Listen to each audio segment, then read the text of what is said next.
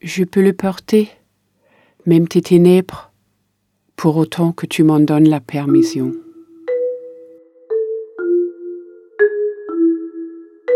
Le Bicolore vous présente, en partenariat avec le Festival Les La Voix des Danois, un podcast sur la publication en français d'ouvrages littéraires danois. Je m'appelle Mede Kruse, je suis dramaturge et rédactrice pour le cinéma, les séries télé, podcasts, théâtre et littérature. La France et la langue française sont très importantes pour moi, même si mon français est un peu rouillé. J'ai habité en Haute-Savoie il y a longtemps, dans le petit village de Cré. C'est là que j'ai appris à parler le français, manger du fromage et à conduire une de chevaux. Dans ce podcast, je vais vous présenter des œuvres littéraires danoises. Je vais vous parler des pensées et émotions que l'œuvre a déclenchées chez moi. Parfois, l'œuvre a modifié ma vision du monde et j'ai dû creuser le pourquoi de la chose.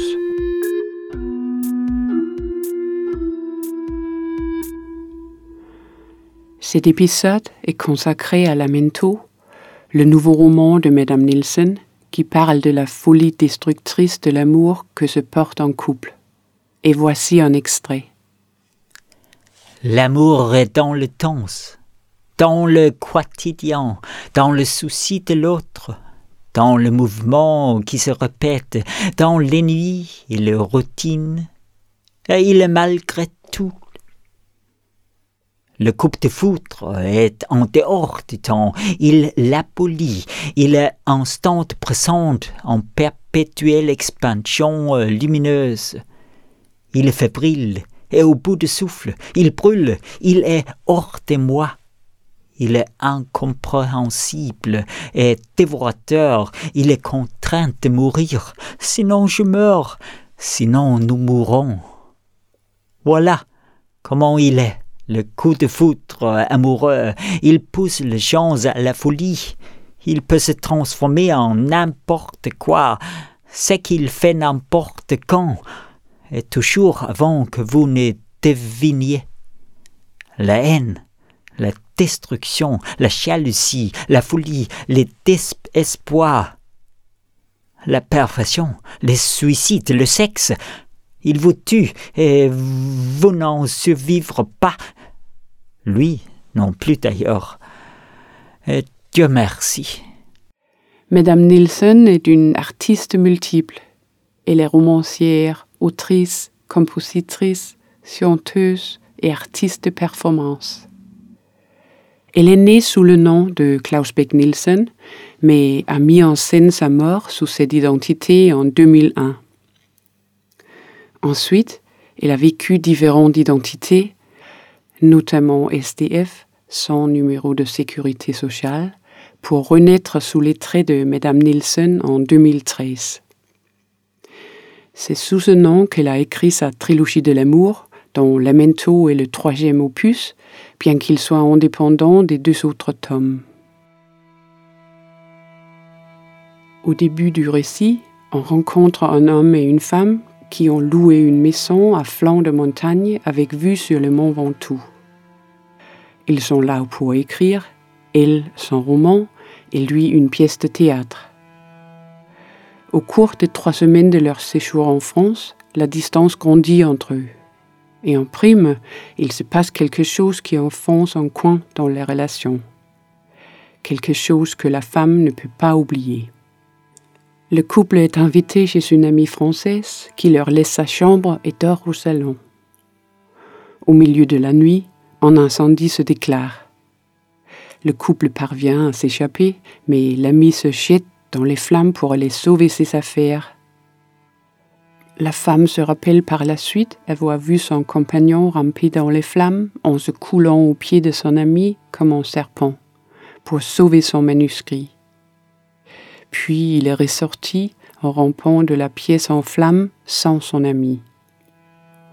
Ce moment bouleverse l'ordre des choses et voici comment l'autrice le décrit. Est-ce un être humain dis-je.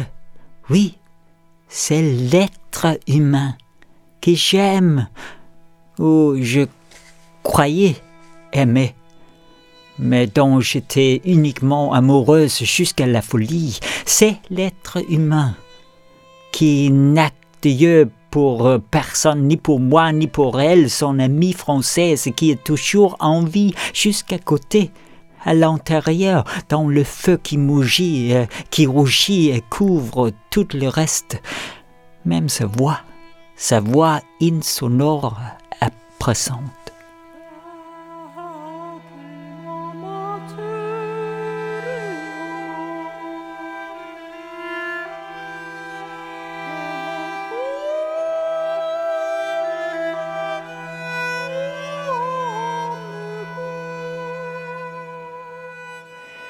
Lorsque les sciences sont sous pression, ils réagissent parfois de façon irrationnelle. Comme le père dans le film Force majeure du Suédois Ruben Östlund, qui sauve ses gants, son téléphone et sa propre personne, mais qui laisse sa femme et ses enfants se débrouiller en pleine avalanche. Le reste du film montre les conséquences de cet acte pour le couple, comment les choix de chacun des personnages pendant l'événement influence leur manière de voir l'autre.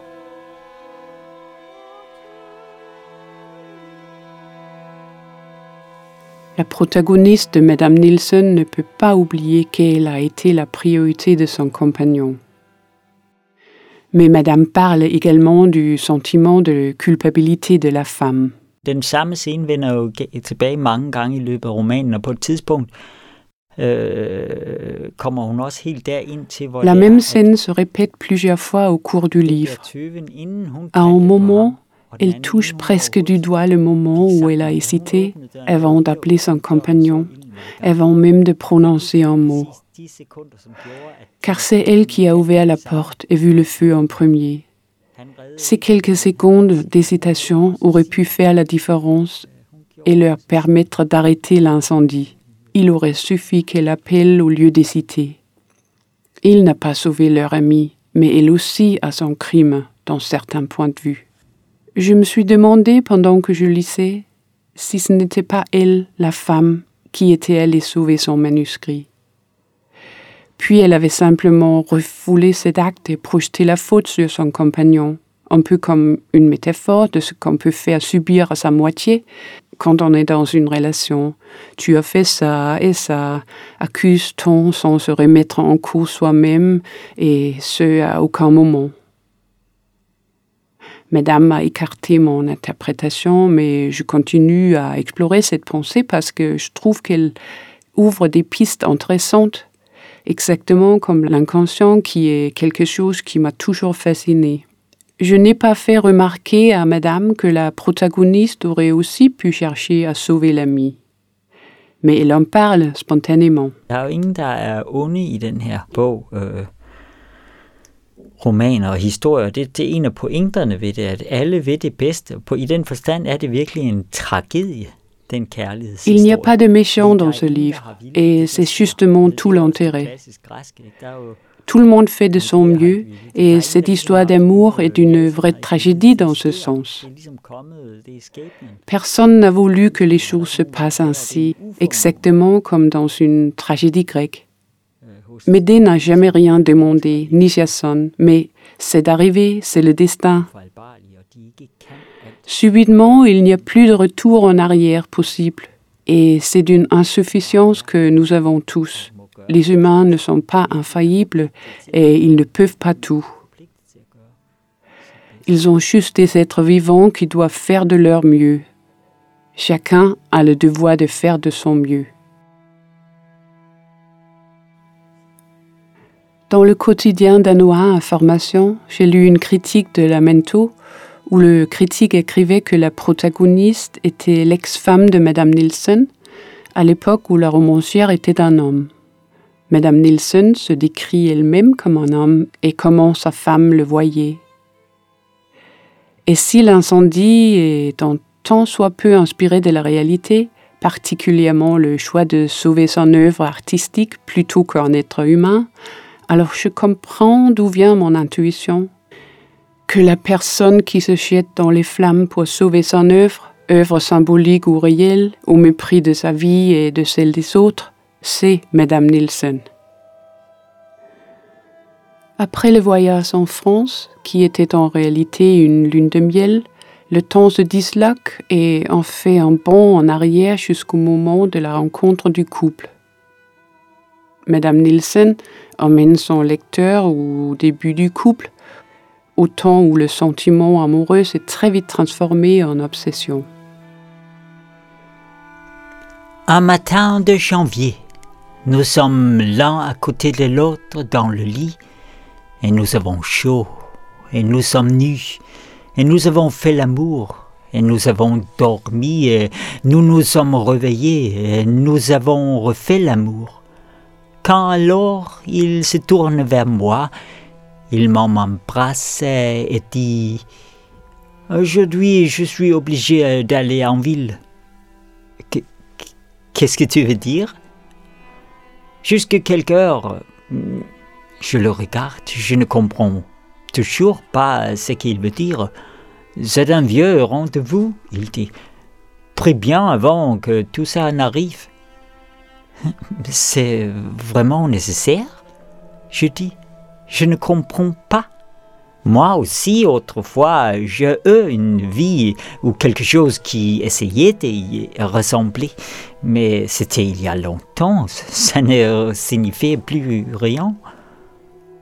Je sais, il se lève, il s'habille, il sort. Je reste allongé, je respire. Je pense que c'est terminé. Et deux heures plus tard, il revient.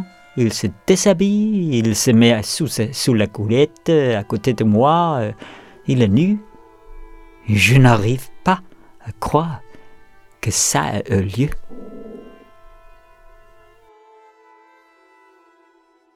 Le drame est évité. On a frôlé la tragédie grecque.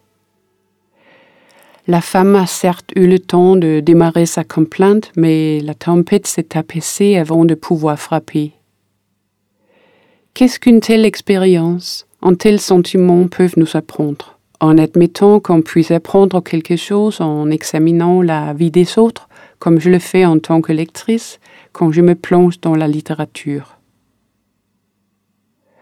Dans le livre, la protagoniste s'adresse directement à sa fille, et j'ai demandé à Madame Nielsen ce que la femme voulait transmettre à son enfant. Når hun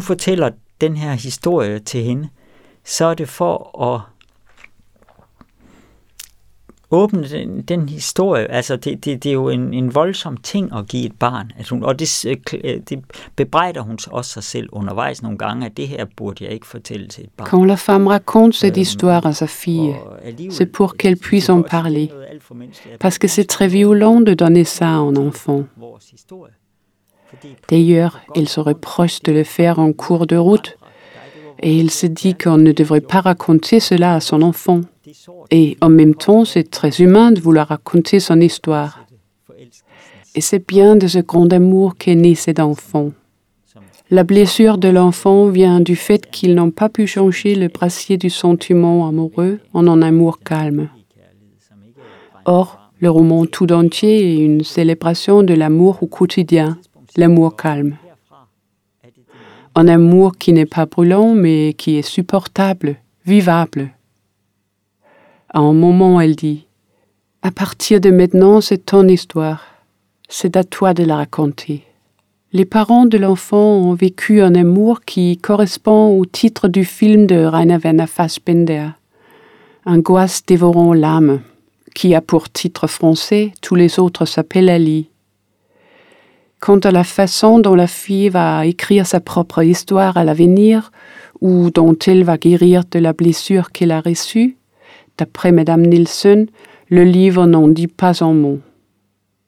Mais la fille est un enfant de l'amour, et on a l'impression ici un enfant du feu qu'il a créé. Il existe un amour qui dévore les âmes. Il existe un amour aussi calme et lente que la taupe, qui jamais ne voit la lumière du jour, vient seulement au monde longtemps après que le feu, appelé amour par des satans, alors qu'il est seulement possession, folie, orgasme de l'âme, est éteinte. Il existe un amour qui n'existe que sous la forme d'une projection, d'une langueur, d'un espoir. Il existe un amour qui n'existe que lorsqu'ensemble on a traversé le projet des lents amoureux. Et après lui le dessert et après lui la haine qui dure des années, parfois des décennies, et qu'on a atteint l'autre côté de la résignation, quand vous n'espérez plus, ni croyez, ni savez, alors là seulement vous pouvez s'aimer. Il n'y a pas d'amour, il n'y a pas d'amour.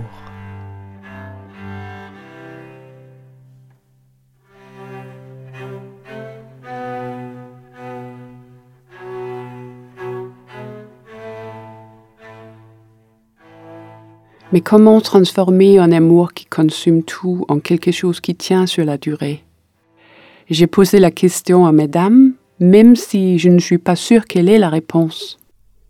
Jeg tror, at det er udpræget, at hvis, hvis forelskelsen har været meget, meget, meget voldsom, så er det sværere at, at forvandle den til den rolige. Je crois que quand on est tombé violemment amoureux, c'est plus difficile de transformer cela en un sentiment plus calme. C'est sans doute plus facile quand on tombe amoureux moins violemment. Mais c'est aussi une question d'apprendre de ses erreurs. Je ne parle pas des erreurs que l'on fait dans l'amour, mais tout simplement du fait qu'en vieillissant, on arrive à une sorte de calme. On n'a peut-être plus les mêmes attentes démesurées. On comprend mieux intuitivement et consciemment que les gens ne sont pas parfaits, que les utopies sont des utopies, que ces idées sont impossibles à réaliser ou qu'on ne sera jamais à la hauteur. Donc, on ne peut pas se faire des idées, on doit juste faire, être et faire, agir et être, et c'est tout. L'amour calme, c'est justement d'accepter la banalité, que l'idéal vit dans l'absence et l'ardeur aussi. Je crois que c'est comme ça qu'on arrive à un point où le quotidien peut subitement nourrir l'ardeur et être source de richesse incroyable, infinie.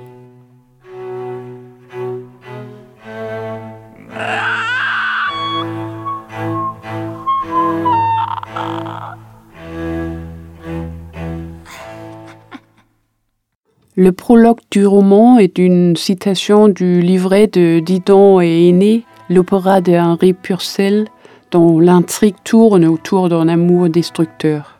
Voici la citation. When we are laid, are laid in earth, may our wrongs create no trouble, no trouble in thy breast.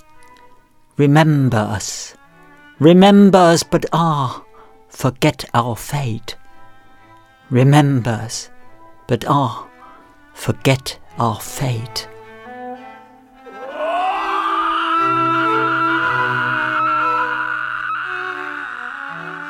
Et en français, lorsque nous serons portés, portés en terre, que nos fautes, nos fautes ne troublent ton cœur. Souviens-toi, souviens-toi de nous, mais ah, oublie notre destin. Souviens-toi de nous, mais ah, oublie notre destin. C'est ce que dit Didon dans l'opéra lorsqu'elle quitte Aîné avant de se suicider.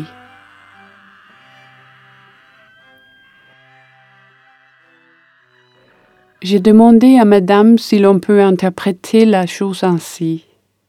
Est-ce qu'on doit minimiser nos erreurs a posteriori? Et l'immortalité devrait venir de notre personne plutôt que de nos actes? Madame confirme et ajoute.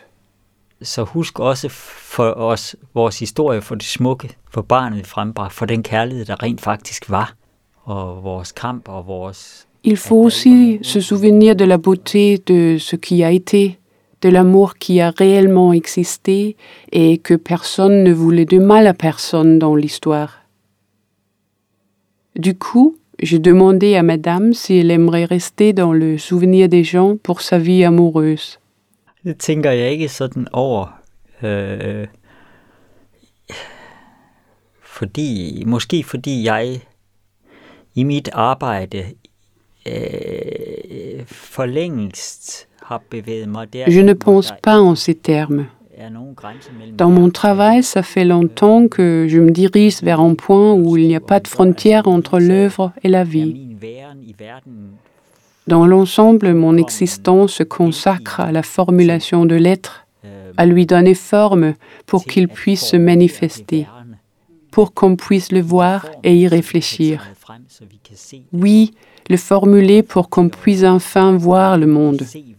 Et donc, le moi et ma propre vie sont, dans certains points de vue, une simple matière qui sert à cette formulation. Je ne réfléchis pas sur moi-même. Je préférerais que quelques-unes de ces formulations, des œuvres que je crée, restent à rayonner. Pas qu'on s'en souvienne, mais qu'on les lise. Pour ce qui est de l'amour, moi, je préfère être dans l'amour du mieux possible et l'important n'est pas qu'il soit oublié ou non, tant qu'il existe et a existé.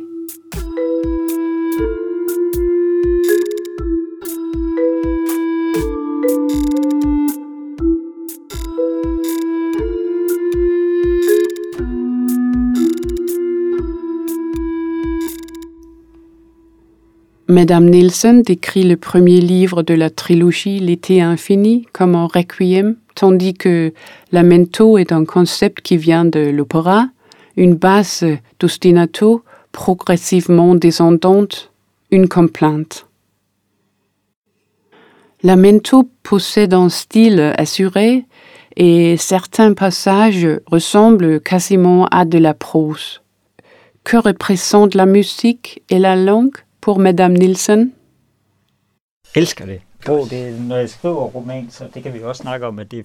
J'ai l'amour de la langue. Quand j'écris un roman, j'essaye d'écrire de la musique, donc lamento est aussi une complainte de fait. J'ai demandé à Madame ce que le titre signifiait pour elle. Qu'est-ce qu'une complainte précisément? I, i den der klassisk græske, der er det jo ligesom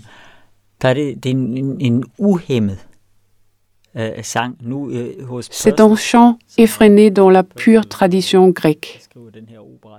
Quand Purcell écrit cet opéra au XVIe siècle, fin Renaissance, euh, début baroque, le chant a déjà pris une autre forme.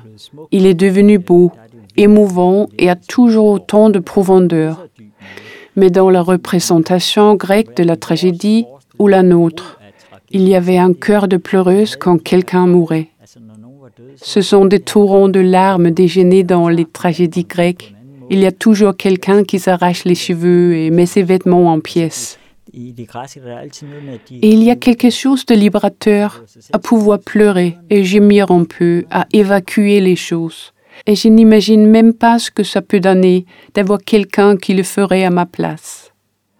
On a aussi eu des pleureuses au Danemark et sûrement en France, et c'est peut-être à ça que sert la littérature aujourd'hui, à pouvoir pleurer sur des figures tragiques et s'apitoyer un peu sur soi-même. Mais là, Madame a une autre solution pour évacuer ce qu'elle a sur le cœur. jeg laver musik så, ikke? Når det er, altså, fordi det, musikken har sådan en... Det er også derfor, at, at altså, er Je fais de la musique. Pour moi, la musique est suprême et en même temps, je suis captivé par le roman et l'écriture. Donc, c'est une tentative de faire chanter l'écrit. Et ce n'est pas juste une question de raconter une histoire, mais de It don't mean a thing if it ain't got that swing. Qui veut dire en gros, ça ne sert à rien si ça ne swing pas. Si la langue n'est pas musique, ça ne me parle pas. Donc, je suis aussi inspirée par la littérature française avec sa grande tradition rhétorique. Mais comment travaille-t-on activement et concrètement là-dessus? C'est une question de planification ou d'intuition? Det er en,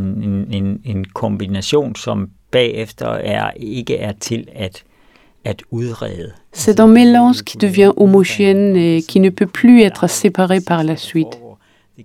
Clairement, j'ai un tas de plans et de choses que je veux faire et je pars dans une direction bien définie, puis j'arrive à un endroit différent de ce que j'avais prévu et c'est comme ça. Ce qui est merveilleux, c'est qu'on ne peut pas maîtriser ce processus.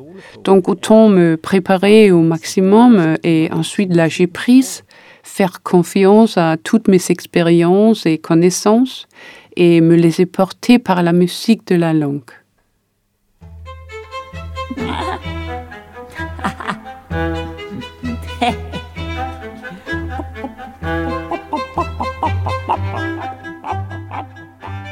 Lamento et l'ensemble de la trilogie sont les premières œuvres écrites sous la nouvelle identité Madame Nielsen. Je lui ai donc demandé ce que signifiait pour elle cette identité. Den har betydet en anden måde at være på, en anden måde at skrive på. Og det, øh, det, så det, det, på en eller anden måde er det en ren formel beslutning. Altså det der med, at jeg havde været C'est une autre manière d'être, une autre manière d'écrire. Et d'une certaine façon, c'est une décision purement formelle.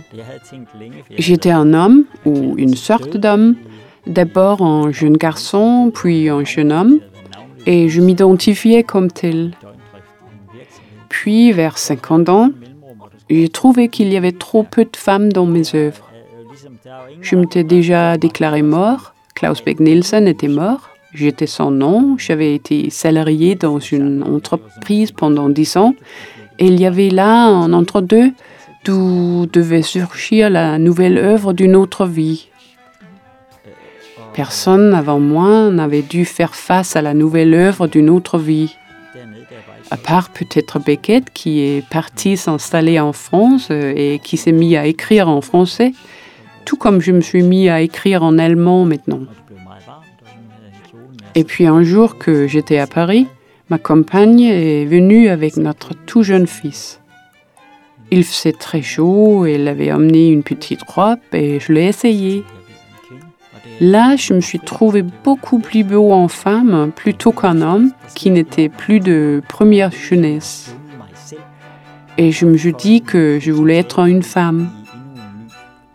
Ça a été une libération très légère avec une écriture toute neuve. Il s'est passé énormément de choses. Ce n'est pas une question de m'être trouvé, j'ai juste déployé mon potentiel d'une toute nouvelle manière. Cela fait dix ans qu'elle est Madame Nielsen. Et après, est-ce qu'il y aura un nouveau changement? Elle n'a pas eu besoin de réfléchir. La réponse était évidente. La nouvelle identité sera un oiseau ou un insecte. Et j'ai tout de suite pensé aux œuvres qui allaient en sortir. Et elle répond qu'il y a déjà des peintures. On peut dire beaucoup de choses de Madame Nielsen comme artiste et comme personne, mais elle nous surprendra toujours. Je repose Lamento pour faire un tour dans la nuit de Copenhague, tout en me demandant si j'aurais sauvé l'ami ou le manuscrit. Je suis presque sûre que j'aurais choisi la première, mais qui sait? Alors j'espère que quelqu'un pourra porter mes ténèbres, pour autant que je leur en donne la permission.